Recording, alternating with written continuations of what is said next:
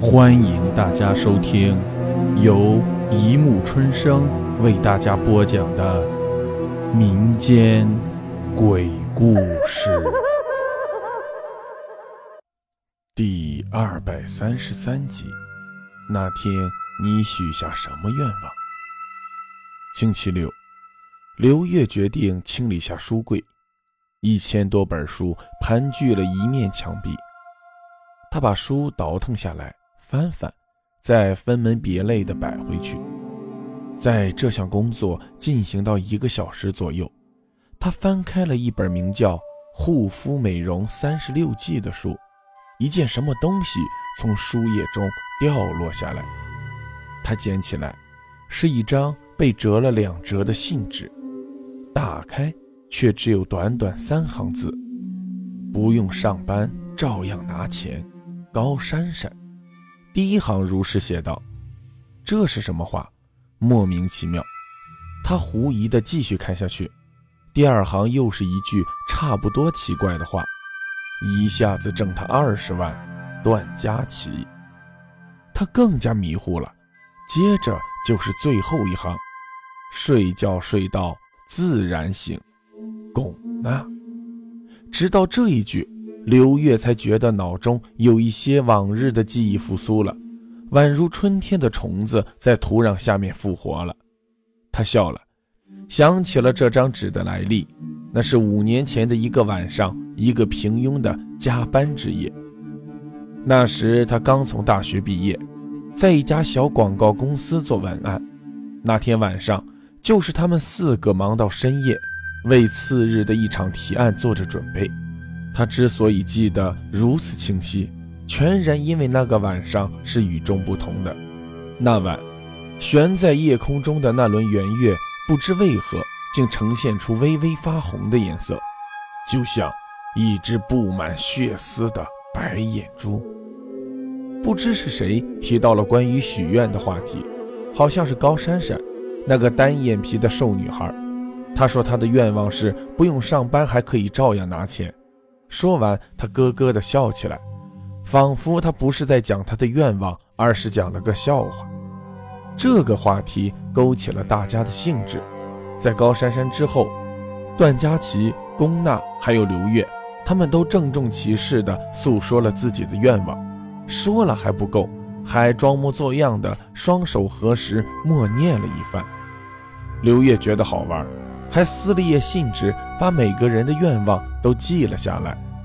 时隔五年，这张信纸竟从一本书里探出来，可是上面竟然没有自己的愿望。他记得自己是许了愿的，但不知为什么没有记在上面。他努力想自己到底许了个什么愿，却很遗憾，事情过去太久了，一点印象也没有。端详着这三行潦草的字迹，他忽然觉得挺有趣。五年前，几个二十出头的年轻人一本正经地许下了愿望，那么五年过去了，他实现了吗？他找出那个黑皮的通讯录，从几百个名字中寻觅到了高珊珊。高珊珊竟然五年都没有换过号码，因此刘月得以打通了他的电话。他们先是惊奇、欣喜。大喊大叫，然后彼此嘘寒问暖，询问这五年的近况。高珊珊的声音显得惆怅，她带来了一个不佳的消息。她说，四年前，也就是刘月离开那家公司的次年，她在一个客户项目的执行过程中出了车祸，断了两条腿。现在轮椅就是她的腿，以后也将是这样。刘月有些难过。他想象不出高珊珊坐在轮椅上的模样，她的腿曾经是那么直，那么修长。其他人呢？他们都还好吧？电话中，高珊珊的声音仿佛是在极大的痛楚中浸泡过。宫宫娜，你还记得吧？他在那场车祸中伤得也很严重，还有段佳琪最糟糕，死了。幸亏你辞职离开了公司，要不然……高珊珊叹了一口气，不再说下去。刘月胸口有些发闷，他无意识地搓着手中的那页纸，看着它被卷成卷又舒展开。高珊珊的声音又响起来：“你你不用替我担心，现在每个月公司都负担我一千块钱的生活费用，说是可以管一辈子。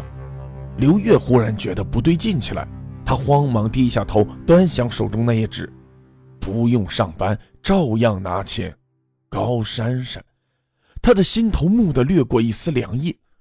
段段佳琪呢？他急急地问，连他自己都发觉自己的声音有些异样了。公司给他家里赔了二十万块钱，算是一次性了结了吧？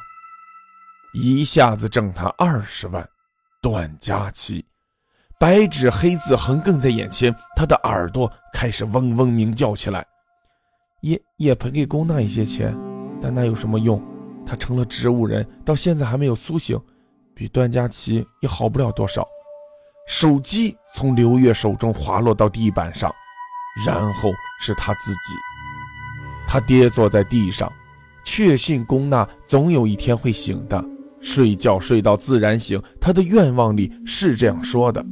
那个古怪的夜晚，所有许下的愿望都以另一种形式完美实现了。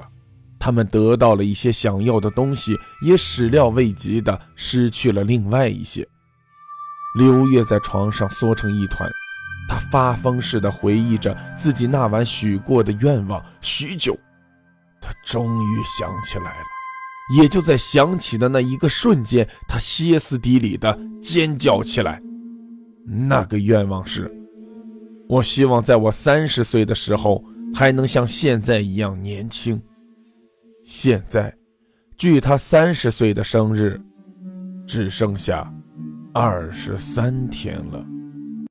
好了，故事播讲完了，欢迎大家评论、转发、关注，谢谢收听。